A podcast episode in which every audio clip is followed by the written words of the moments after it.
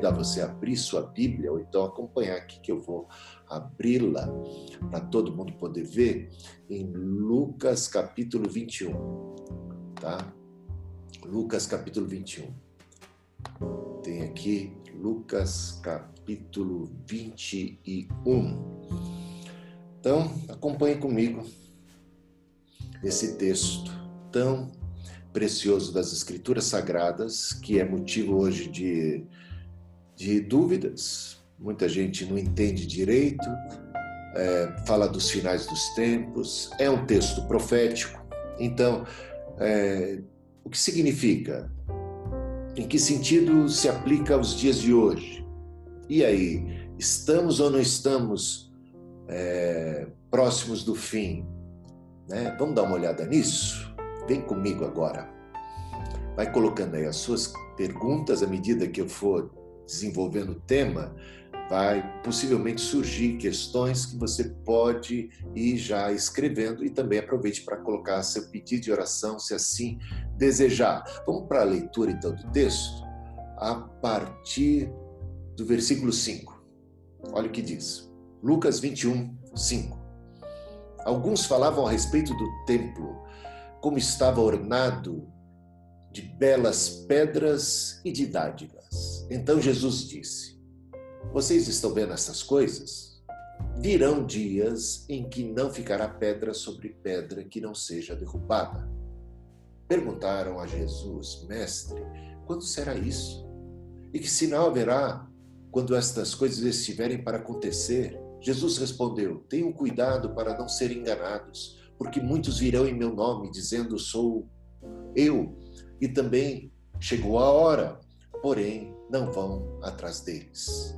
Quando vocês ouvirem falar de guerras e revoluções, não fiquem assustados, pois é necessário que primeiro aconteçam essas coisas, mas o fim não será logo.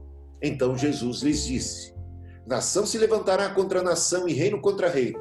Haverá grandes terremotos e epidemias e fome vários lugares, coisas espantosas e também grandes sinais vindos do céu. Antes, porém, de todas essas coisas, vocês serão presos e perseguidos. Vocês serão entregues às sinagogas e lançados nas prisões. Serão levados à presença de reis e de governadores por causa do meu nome. Isto acontecerá para que vocês deem testemunho. Tomem, pois, a decisão de não se preocupar com que irão responder, porque eu lhes darei palavras e sabedoria a que não poderão resistir e nem contradizer todos os que se opuserem a vocês.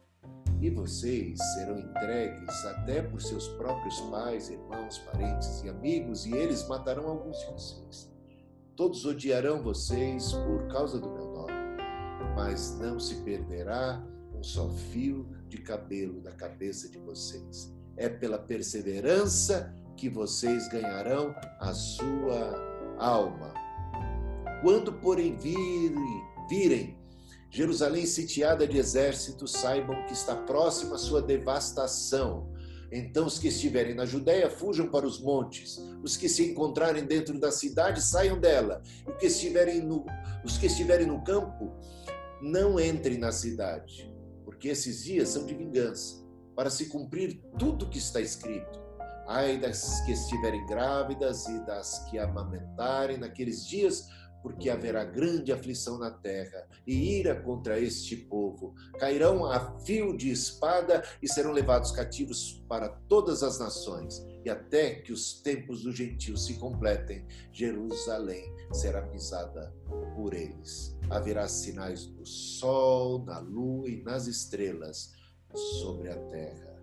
Angústia entre as nações, em perplexidade por causa do bramido do mar e das ondas. Haverá pessoas que desmaiarão de terror e pela expectativa das coisas que sobrevirão ao mundo, pois os poderes do céu serão abalados. Então verão o Filho do Homem vindo numa nuvem com poder e grande glória. Ora, quando essas coisas começarem a acontecer, levantem-se e fiquem de cabeça erguida, porque a redenção de vocês se aproxima. Palavra do Senhor, bendita e abençoada voltemos aqui então ao início desse texto, esta esse contexto aqui em que os discípulos estão no templo, eles estão de fato juntamente com Jesus saindo do templo, e alguns deles falavam a respeito do templo, muita admiração por causa da sua beleza, da sua grandeza e tudo mais. E aí Jesus diz para eles: Vocês estão vendo essas coisas? Virão dias em que não ficará pedra sobre pedra, que não seja derrubada. Jesus aqui está profetizando a destruição daquele templo. Os discípulos estavam admirados com o templo e Jesus está dizendo: Olha, esse templo vai ser derrubado e não vai ficar pedra sobre pedra. Os discípulos ficam admirados. E aí, veja só no versículo 7, e perguntam para, para Jesus: Mestre, quando é que isso vai acontecer? E que sinal haverá quando essas coisas estiverem para acontecer? E aí então que Jesus começa a discorrer a respeito dos sinais. Esse mesmo texto, passagem paralela, você vai encontrar em Mateus capítulo 24 e, e, e Marcos capítulo 13, tá? São os evangelhos sinóticos aqui discorrendo sobre esse mesmo episódio, esse discurso de Jesus sobre o final, sobre as últimas coisas, ou sobre a destruição do templo, que é um prenúncio do juízo que virá sobre a face da terra. Então, vamos acompanhar aqui o que é que Jesus diz em resposta a essa pergunta dos discípulos a respeito de quando é que vai acontecer isso, ou seja, quando é que o templo vai ser destruído? E, e quais são os sinais de que esse dia se aproxima. Em Mateus capítulo 24 e Marcos capítulo 13, a gente vê um detalhe que aqui não aparece. É que os discípulos aproveitam também para perguntar não apenas a respeito da destruição do templo, mas eles entendem que isso é uma profecia escatológica, que isso já aponta né, para o derradeiro, para os finalmente, e eles aproveitam e perguntam. Veja lá, Mateus capítulo 24 e Marcos capítulo 13. Que sinal haverá da tua vinda? porque eles entendem haver uma relação entre essa profecia e o final dos tempos e a segunda vinda de Jesus Cristo, que vem para julgar os os vivos e os mortos. Então, a resposta de Jesus aponta exatamente, em primeiro lugar, para os sinais que têm a ver com a destruição do templo e também com sinais que apontam para a segunda vida de Cristo. Distinguir isto é importantíssimo.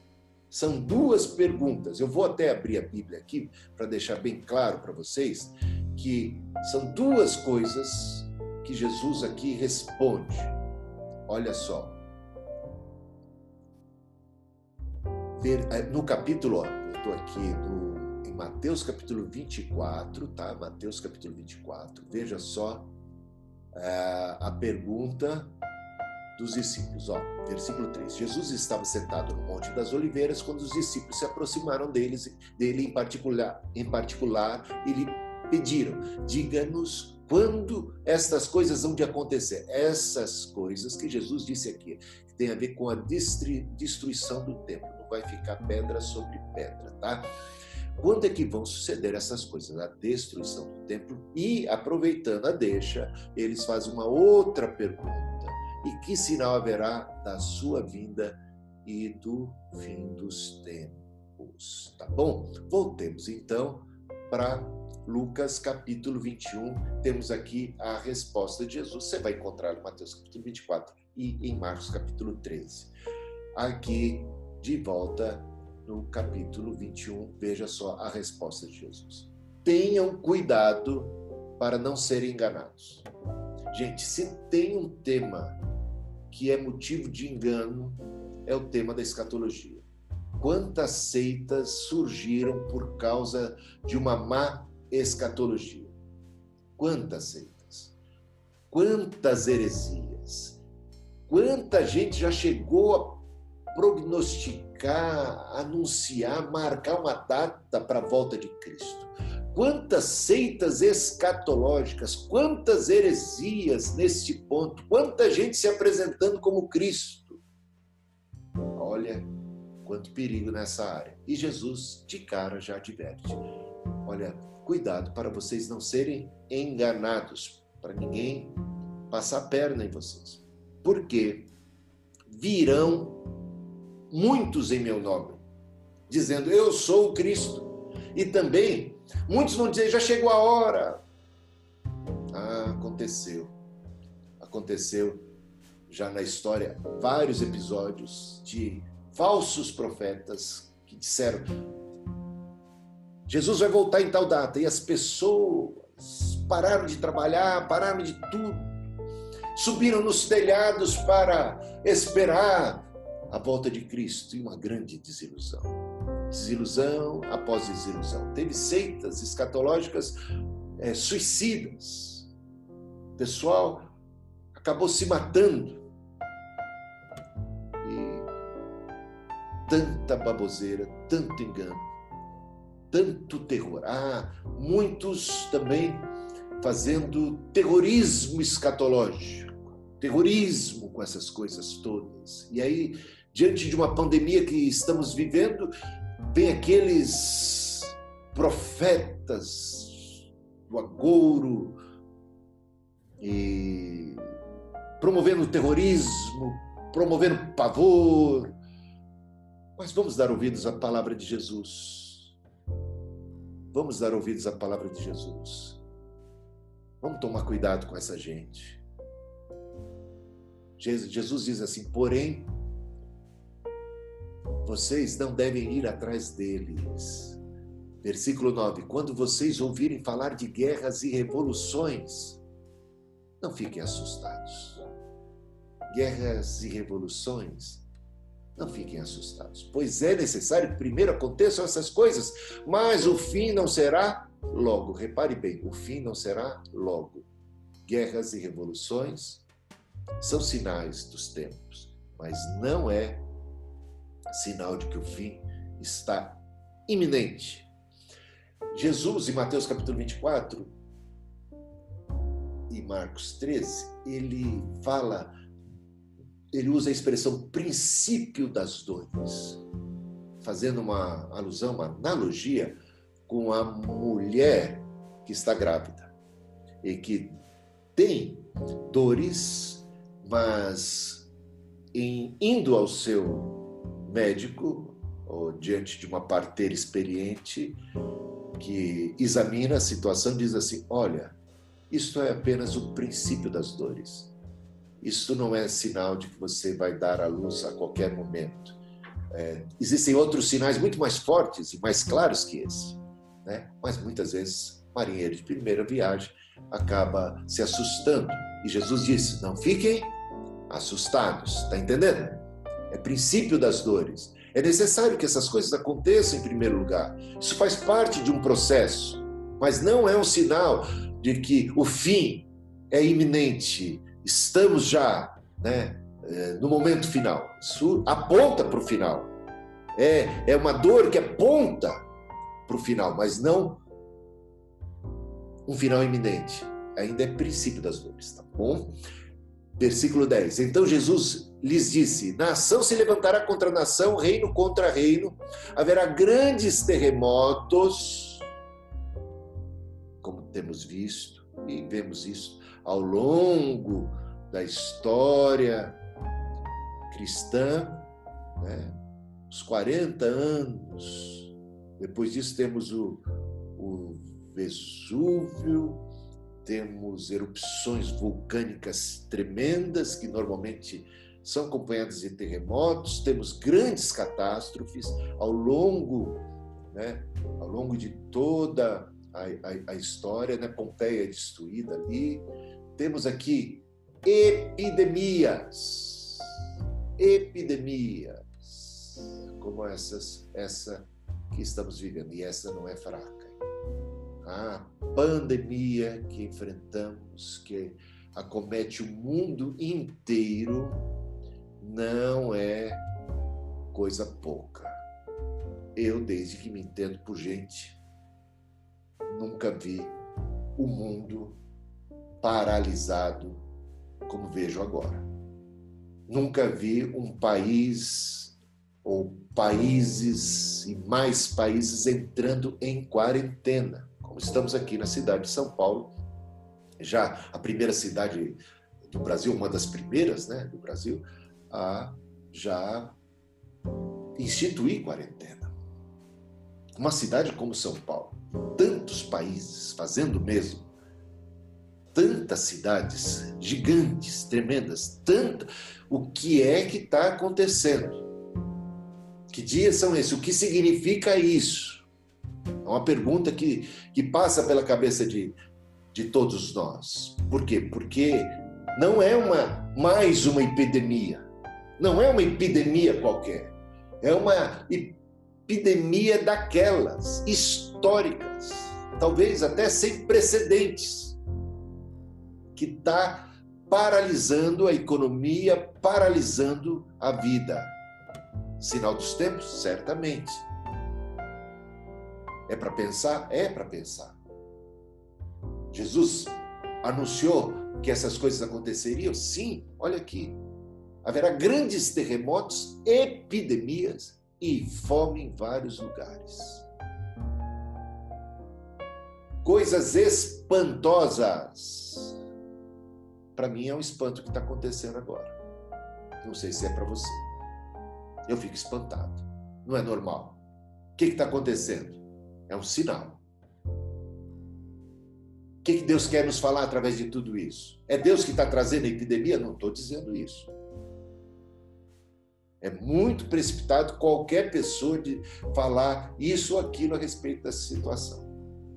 Mas certamente, pragas, epidemias são produto da malignidade, da iniquidade humana. São resultado do pecado humano.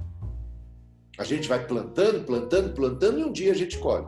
Como humanidade, eu estou falando. É claro que há muitas pessoas né, inocentes. É, falar de inocente é meio complicado, porque somos pecadores, não é mesmo? Até que ponto nós somos realmente inocentes? Para para pensar, né? Como pecadores que somos que a gente precisa se voltar lá para o Salmo 107, por isso eu fiz questão da gente ler esse salmo no início. Diante da calamidade, diante da epidemia, diante da angústia, a gente clama pela misericórdia de Deus. Misericórdia. A gente, a gente não chega para Deus e diz assim: Senhor, que injustiça, que maldade está acontecendo contra nós. O Senhor sabe da nossa inocência a gente não merece isso. Nos trate segundo a, a nossa própria justiça. Você não é capaz de fazer assim, não é? Você não tem essa cara, né? Chegar diante de Deus e falar, Senhor, me trate conforme eu mereço. Eu, eu não tenho essa. Acho que seria muito imprudente. Na verdade, Todos nós temos que reconhecer que é pela misericórdia de Deus que ainda não fomos consumidos. Que se fosse depender de Deus nos tratar conforme a gente merece, a gente já tinha sido fulminado.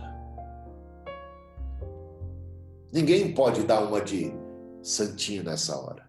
Uns são mais pecadores do que outros, certamente. Uns são mais iníquos do que outros e merecem maior ju juízo, certamente. Mas nenhum de nós é justo perfeitamente. Nenhum de nós merece a bondade de Deus. Merecíamos o castigo o juízo e a condenação. E é pela misericórdia de Deus que estamos aqui. E é pela misericórdia de Deus que vamos enfrentar Vamos clamar pela misericórdia. Vamos, vamos olhar para dentro de nós mesmos e permitir que o Espírito Santo nos sonde e examine a nossa alma e veja se há em nós caminho mau e, e nos aponte. Estamos realmente abertos, abertos para ouvir a voz do Espírito Santo, para deixar o Espírito Santo nos convencer do pecado, da justiça e do juízo fazemos muito bem em deixar o Senhor cuidar de nós, falar o nosso coração, mexer. Entra na, na minha casa, como diz a canção, entra na minha vida, Sara. Precisamos, precisamos muito de cura de alma. Dias importantes de revermos os nossos caminhos, as nossas prioridades e tudo mais. Vamos continuar aqui? Fome em vários lugares, coisas espantosas e também grandes sinais vindos do céu. Esses sinais vão ficar cada vez mais fortes. Eu li uma notícia essa semana que tem dois cometas que vão se aproximar. não é para ficar assustado, mas é curioso.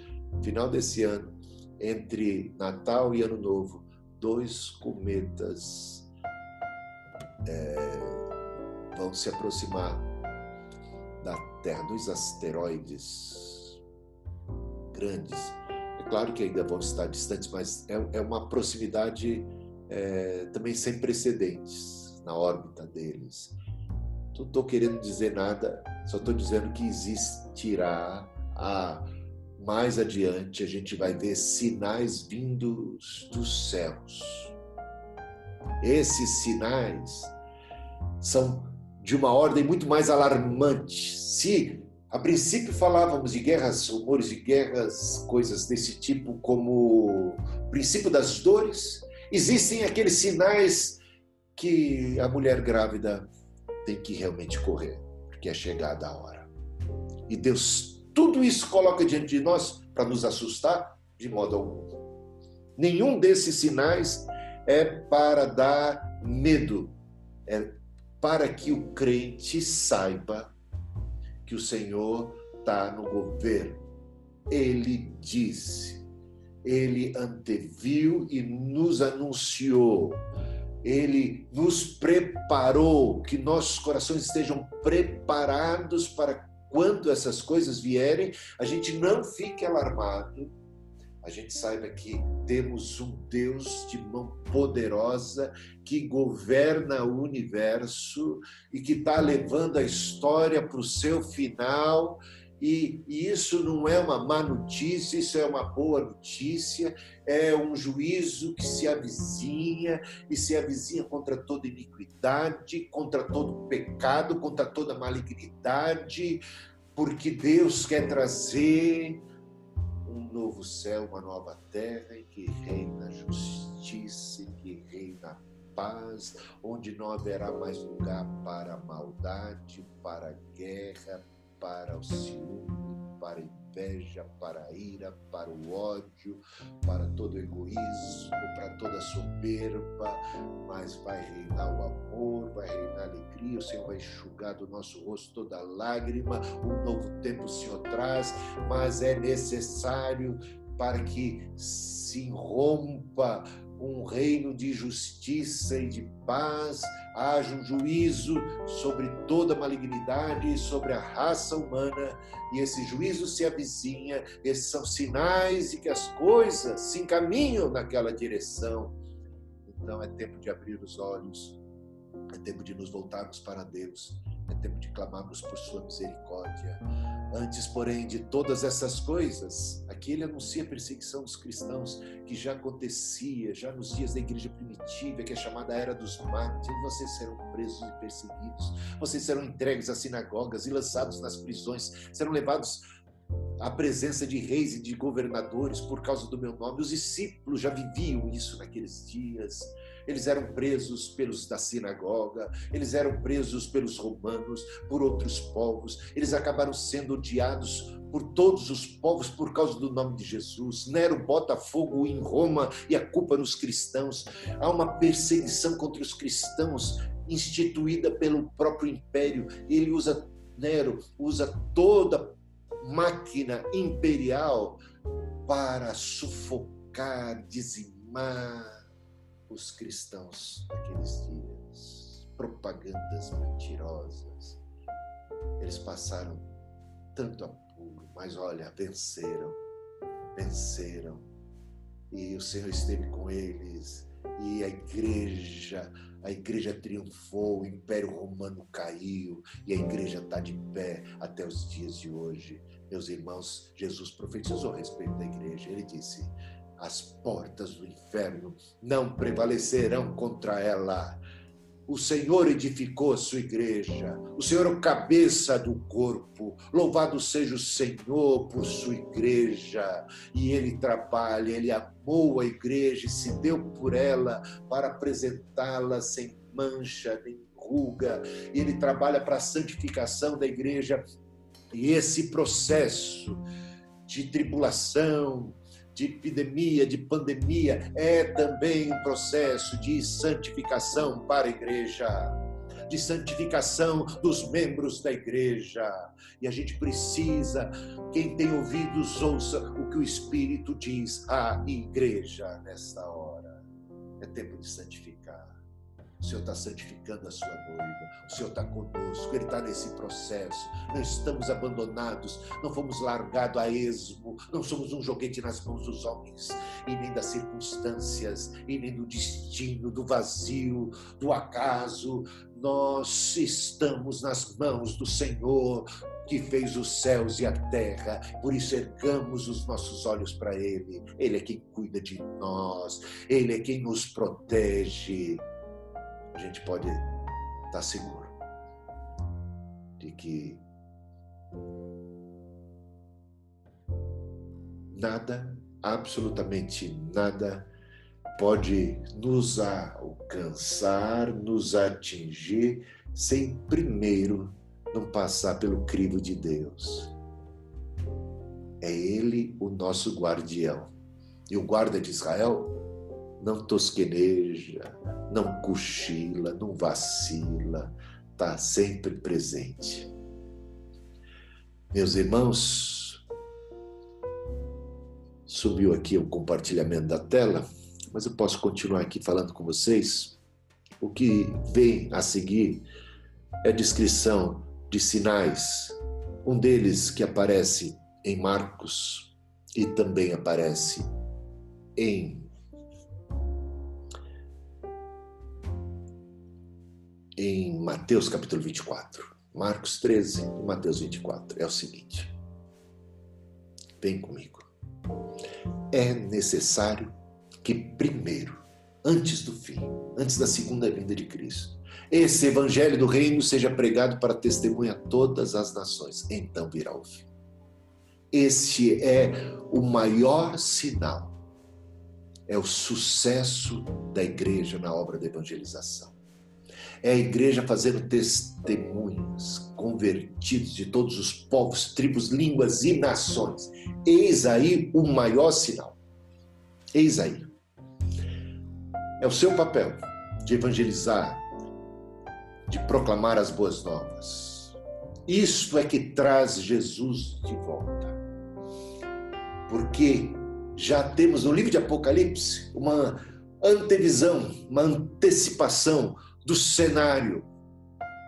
E o número dos convertidos é visto ali em Apocalipse capítulo 7, Apocalipse capítulo 6 também, 6 e 7, é visto como uma multidão incontável de redimidos de todos os povos, tribos, línguas e nações.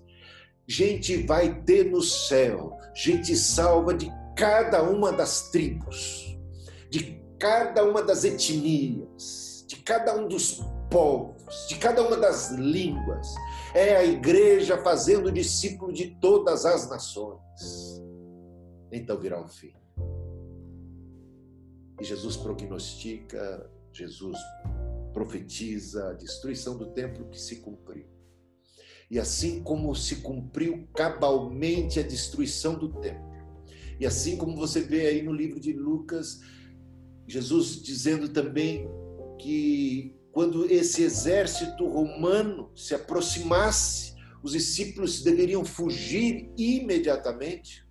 Foi este o meio que o Senhor escolheu para preservar a sua igreja em Jerusalém. Ele diz assim: olhe para que a vossa fuga não seja no sábado. Porque, porque se trata de Jerusalém, o contexto judaico, dos cristãos ali presentes que viviam, na sua grande maioria ali em Jerusalém, eles deveriam fugir assim que soubessem da aproximação dos exércitos romanos. Sabe? Foi exatamente o que eles fizeram. E desta forma eles foram preservados. Tem gente cristã que só entende proteção divina em termos miraculosos. Tem muito crente, infelizmente pastores, que pregam por aí que a gente deve desafiar a pandemia, deve mostrar agora a nossa fé e desafiar o exército inimigo. Satanás, aliás, propôs isso para o Senhor Jesus citando o Salmo 91. Citando o Salmo 91. Está escrito lá, Senhor Jesus. Se você tropeçar e cair, os anjos vão te amparar. Então salta do pináculo do templo e você vai ter aquele acolhimento miraculoso, sensacional, fabuloso, à vista de todo mundo. Faça isso numa festa de Páscoa, por exemplo, e todo mundo vai ver como você é abençoado. Que entrada retumbante. Jesus negou e rechaçou tal ideia, tal proposta diabólica, dizendo assim: também está escrito: não tentarás o Senhor teu Deus. E Jesus resolve entrar em Jerusalém, sabe como? Humilde, manso, montado no jumentinho. Para para pensar. Que Jesus maravilhoso é esse em nós. Enquanto ensino. Eu encerro então esse, essas considerações, esse estudo, dizendo para você o seguinte: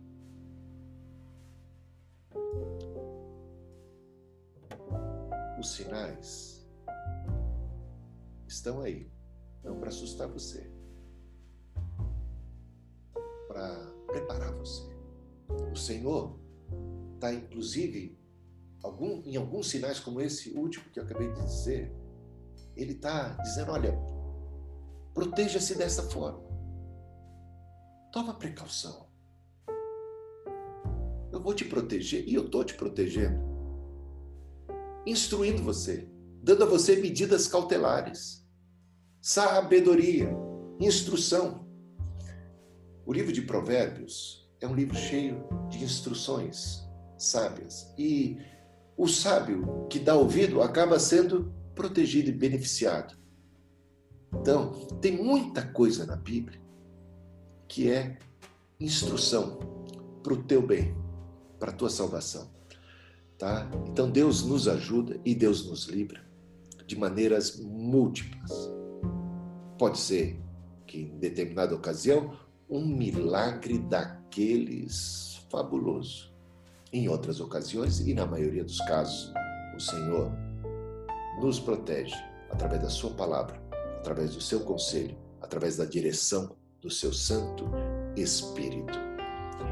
Então, estejamos preparados para a segunda vinda de Cristo não quer dizer que Cristo pode vir e voltar a qualquer momento? Pode acontecer, pode ser, nós não sabemos.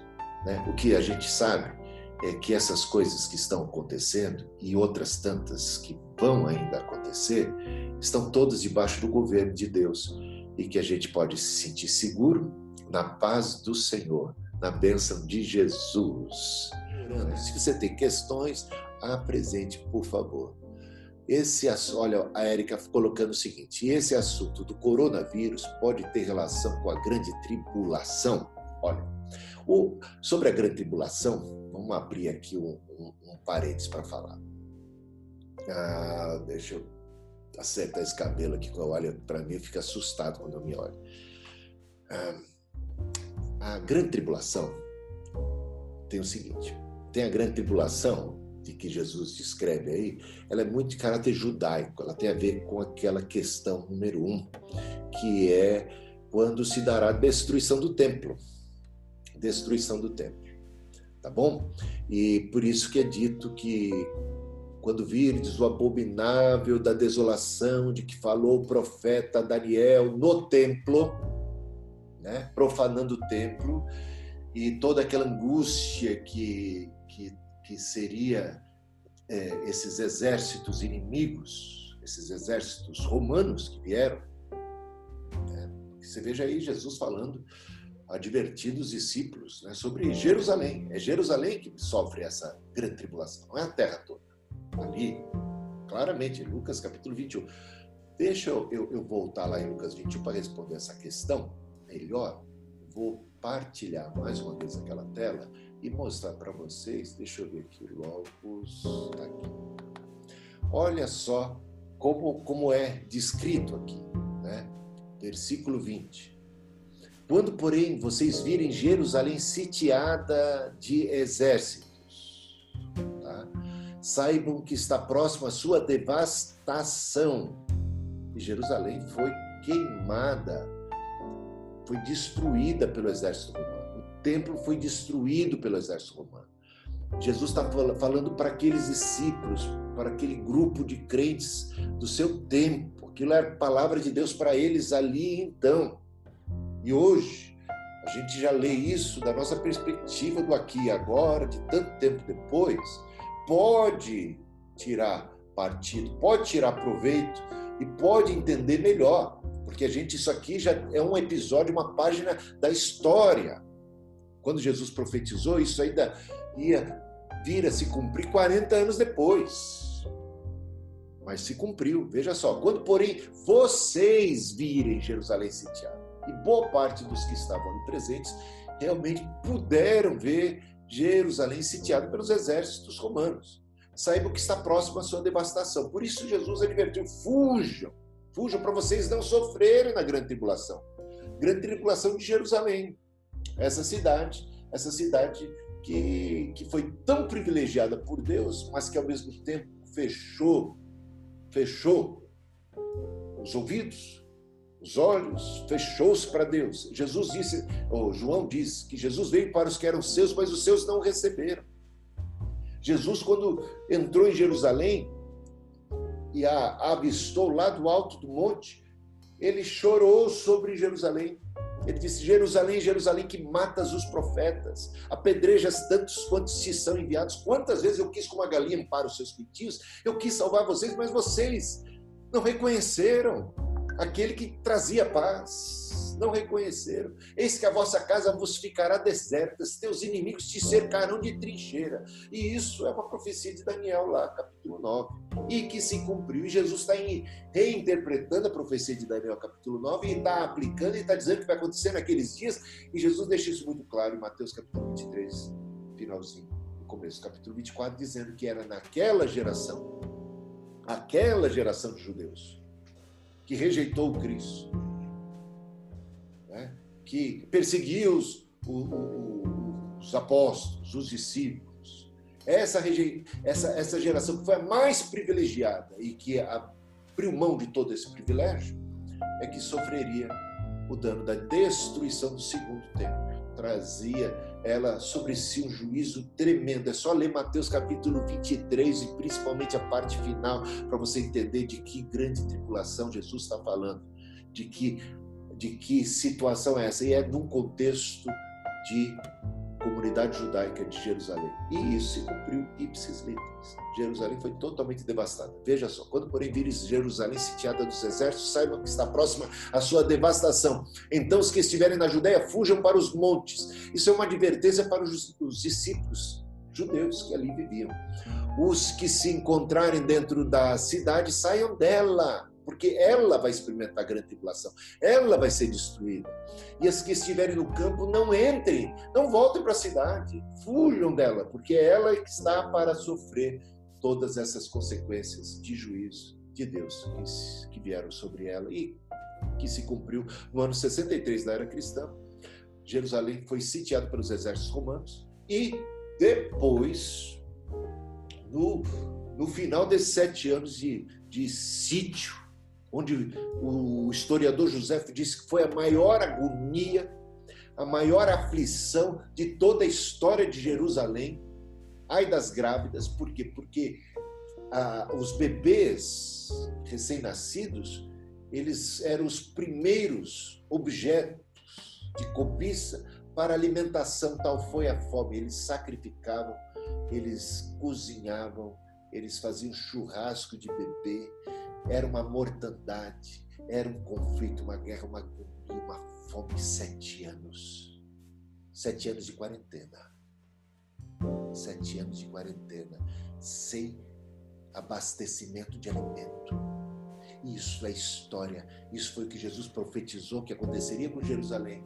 Porque esses dias são de vingança ou de juízo, para se cumprir tudo que está escrito em Daniel capítulo 9.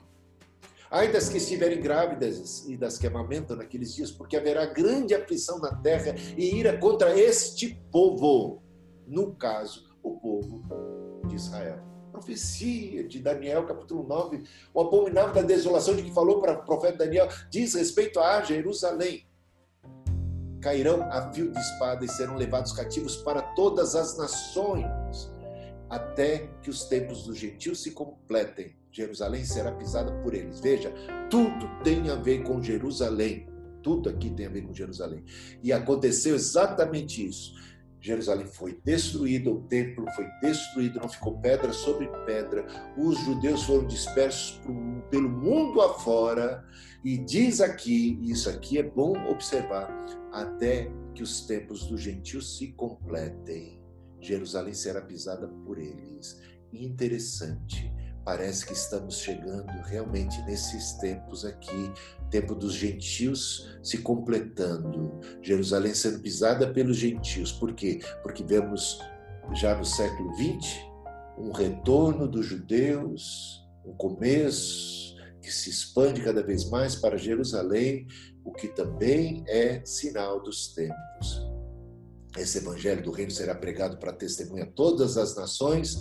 Teremos então salvos de todos os povos, tribos, línguas e nações do céu, a plenitude de salvação dentre os gentios e, por fim, todo Israel será salvo. De alguma maneira, o Senhor se voltará para o seu povo Israel no final dos tempos e haverá um despertamento espiritual e se completará o número de salvos dentre os judeus e dentre os gentios e todo Israel, todo o povo de Deus, toda a comunidade da fé perfeita, plena, o corpo de Cristo, a igreja composta por redimidos, salvos de, dentre gentios e judeus. Deus tem o seu plano, Deus tem a sua mão na história, ele conduz a história para o seu final desejado. Louvado seja o nome do Senhor. Agora, a partir daí, vamos ver no livro de Apocalipse, o livro de Apocalipse fala, usa a terminologia grande tribulação, só que num contexto completamente distinto quando foi escrito, muito possivelmente já havia se passado a aflição de Jerusalém, a queda de Jerusalém já tinha se dado, a destruição do templo, mas ele usa aquele episódio para e, e começa a usar a palavra grande tribulação para descrever o que os próprios cristãos agora estavam sofrendo, já na mão de outros imperadores, não mais de, de Nero, não mais de de Vespasiano, mas agora de Domiciano e outros imperadores mais, tá? Então, a igreja agora era odiada, e você veja que passagens aqui falam dessa perseguição e desse ódio contra a igreja. Então, há dois grupos aqui, e dois grupos distintos de, de, de pessoas que sofrem. Os judeus, Jerusalém, como juízo de Deus contra eles, e os cristãos, porque fazem a vontade de Deus porque buscam e exaltam o nome do Senhor. Tá bom? Então, os evangelhos sinóticos, Mateus, Marcos e Lucas, descrevem a grande tribulação de caráter judaico, enquanto, ou de Jerusalém, enquanto João não discorre, é o único evangelho que não fala sobre isso, porque quando João foi escrito, o evangelho de João foi escrito, esse essa grande tribulação de caráter judaico, a destruição do templo, já havia ocorrido, já era história e não mais profecia, tá bom? Espero que isso tenha esclarecido. Mais algumas questões, eu vou responder rapidamente. Ah, o Marcelo coloca o seguinte: os sinais parecem acontecer várias vezes. Sim, terremotos, epidemias, guerras, é, E ele pergunta que se poderiam estas serem por geração. É, o, a, é por isso que eu falo da, daqueles sinais que são o princípio das dores, e você vai ver que esses sinais, eles estão aí ao longo da história, desde da igreja primitiva até os dias de hoje. O que pode haver é mais intensificação deles. Por isso eu aponto para os sinais mais derradeiros, que tem um quê de intensificação, tem aqueles sinais que acontecem mais, ah, digamos, no espaço, né? Sinais que vão ser cada vez mais de espanto, né? e principalmente um grande sinal que é a pregação do Evangelho. Mas a destruição do templo já aconteceu, guerras e rumores de guerras também, epidemias, e o que a gente vê talvez com essa epidemia seja um agravar, uma epidemia sem precedentes, né? pelo menos na, no tempo mais contemporâneo. Quero também colocar para vocês uma, uma questão aqui que é o Samuel falando da Dayana, que pelo Facebook faz a seguinte, levanta a seguinte questão: Como o senhor acha que será a volta da igreja quando isso acabar? O senhor acha que essa separação do povo vai esfriar a igreja? O fato do povo não poder mais para o templo e tal? Eu acredito que, pelo contrário, na minha opinião, a igreja vai ficar muito mais forte depois disso. É o que eu vejo. E vejo por várias razões. Tudo isso leva a gente a ser mais sensível ao Senhor e a buscar mais a Deus, a valorizar mais as coisas espirituais, a olhar mais para o céu. Né? O entretenimento tem sido ah, um grande inimigo, um grande inimigo. Passatempo, entretenimento, a vida sendo preenchida por um ativismo, por, por passatempo, sabe?